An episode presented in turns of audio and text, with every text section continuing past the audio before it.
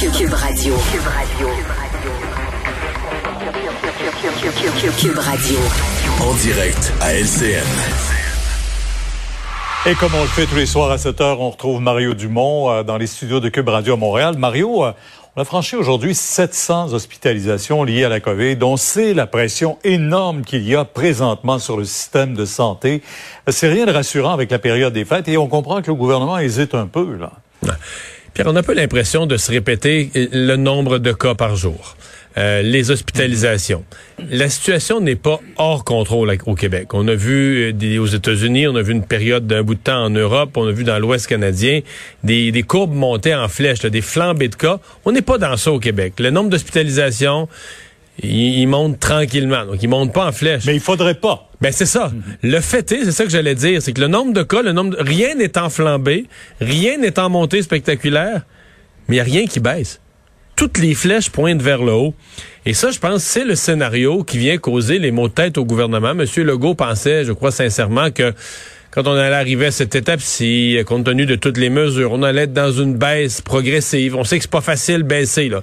il faut que des gens qui ont la maladie la transmettent à aucune personne, qu'ils soient isolés puis qu'ils la transmettent pas pour que le nombre de cas reparte à la baisse. C'est pas simple, mais là, ça se produit pas. Euh, toutes, toutes, les, tous les indicateurs, toutes les données euh, pointent lentement mais sûrement vers le haut. Et là, ça nous amène à la question. M. Legault, aujourd'hui, a fixé le 11 décembre comme date limite où il pourrait prendre une indication, une, décision pour ses indications de Noël. Faudrait, franchement, Pierre, avec ce qu'on a vécu depuis le 1er octobre, faudrait être drôlement optimiste pour penser quand aujourd'hui, on est le 1er décembre au soir et le 11 décembre, que les données vont changer assez radicalement euh, pour changer le portrait. Mm-hmm. Je pense que tout ce qui est à la hausse risque de continuer lentement à la hausse, à moins de changement de situation, d'attitude des gens, de comportement mhm. radical en quelques jours, mais j'y crois plus ou moins. Donc, là, la question est de savoir, est-ce que le gouvernement va interdire les rassemblements de Noël? Moi, je pense pas. Je pense que c'est trop dur, c'est trop fermé comme attitude. Je pense qu'on va euh, faire une recommandation plus restrictive.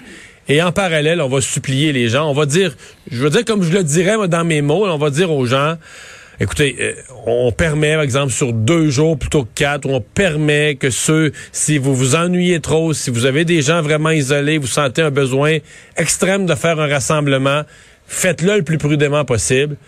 Mais si vous sentez pas ce besoin-là, si vous êtes capable de pas vous réunir, de le faire par Zoom, de le faire en vidéoconférence, de, de, de, de, le faire au téléphone, évitez les rassemblements. Je pense qu'on va arriver à quelque chose où on va euh, permettre mais supplier tous ceux qui sont pas dans une situation d'isolement ou de souffrance trop grande d'essayer de l'éviter. Je pense que c'est vers ça qu'on s'en va malheureusement parce qu'on sait que le vaccin viendra pas avant le printemps ah, prochain. Ben, en fait, l'hiver, mais au cours de l'hiver et peut-être même au printemps. Et je vois, justement, au moment où vous parliez, euh, Mario, ça vient de sortir en alerte aux États-Unis. Il y a un avis consultatif aux autorités sanitaires. On dit que les professionnels de la santé et les maisons de retraite seront prioritaires aux États-Unis pour la vaccination. Chez nous, on sait qu'on en aura encore moins. Puis, euh, d'autres pays sont beaucoup plus avancés dans leur organisation que nous. Ouais.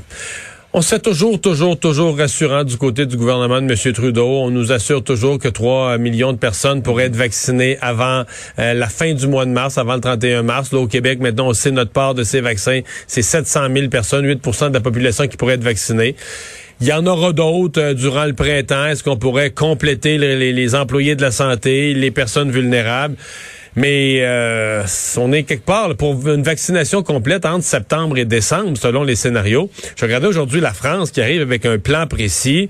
Euh, toute la population serait vaccinée entre avril et, juin plus les cas s'accumulent euh, de, pays qui précisent leurs données, plus nous jure au gouvernement canadien, non, non, non, on passera pas deuxième. Mais quand on regarde les dates, les calendriers des uns et des autres, on a vraiment l'impression que le Canada est dans une position très difficile pour obtenir la quantité de vaccins voulus. Bon, on suivra ça de près, mais aux États-Unis, comme je disais, euh, on commence déjà à organiser ah, ben, les décembre, ça va être vraisemblablement chez nous, là, ça va être pareil aussi. Hein. C'est le personnel de la santé et, les résidences personnes âgées qui seront d'abord euh, ciblés.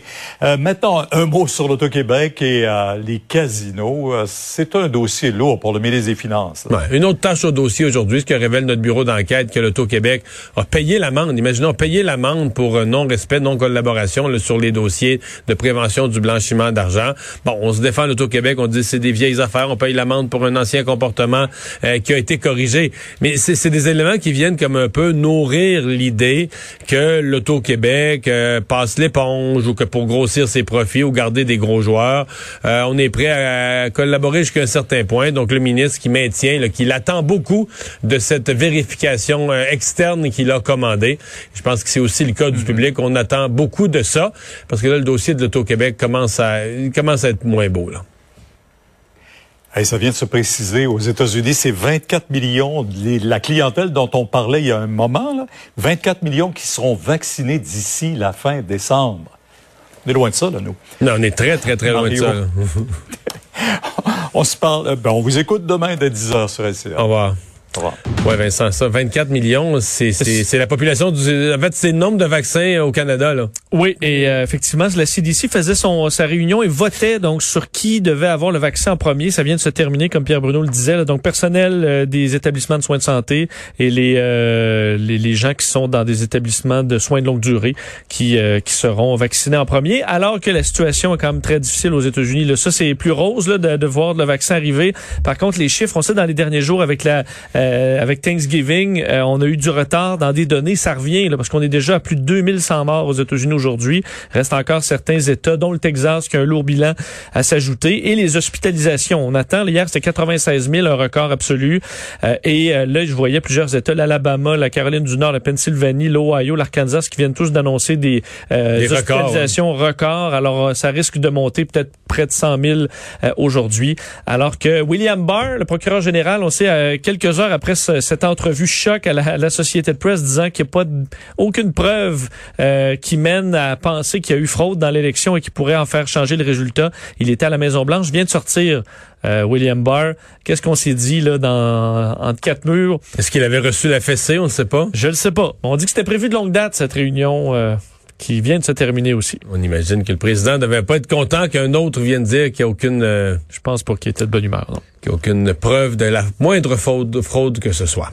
Euh, merci Vincent, merci à vous d'avoir euh, été là. Sophie Durocher suit et nous on se retrouve demain.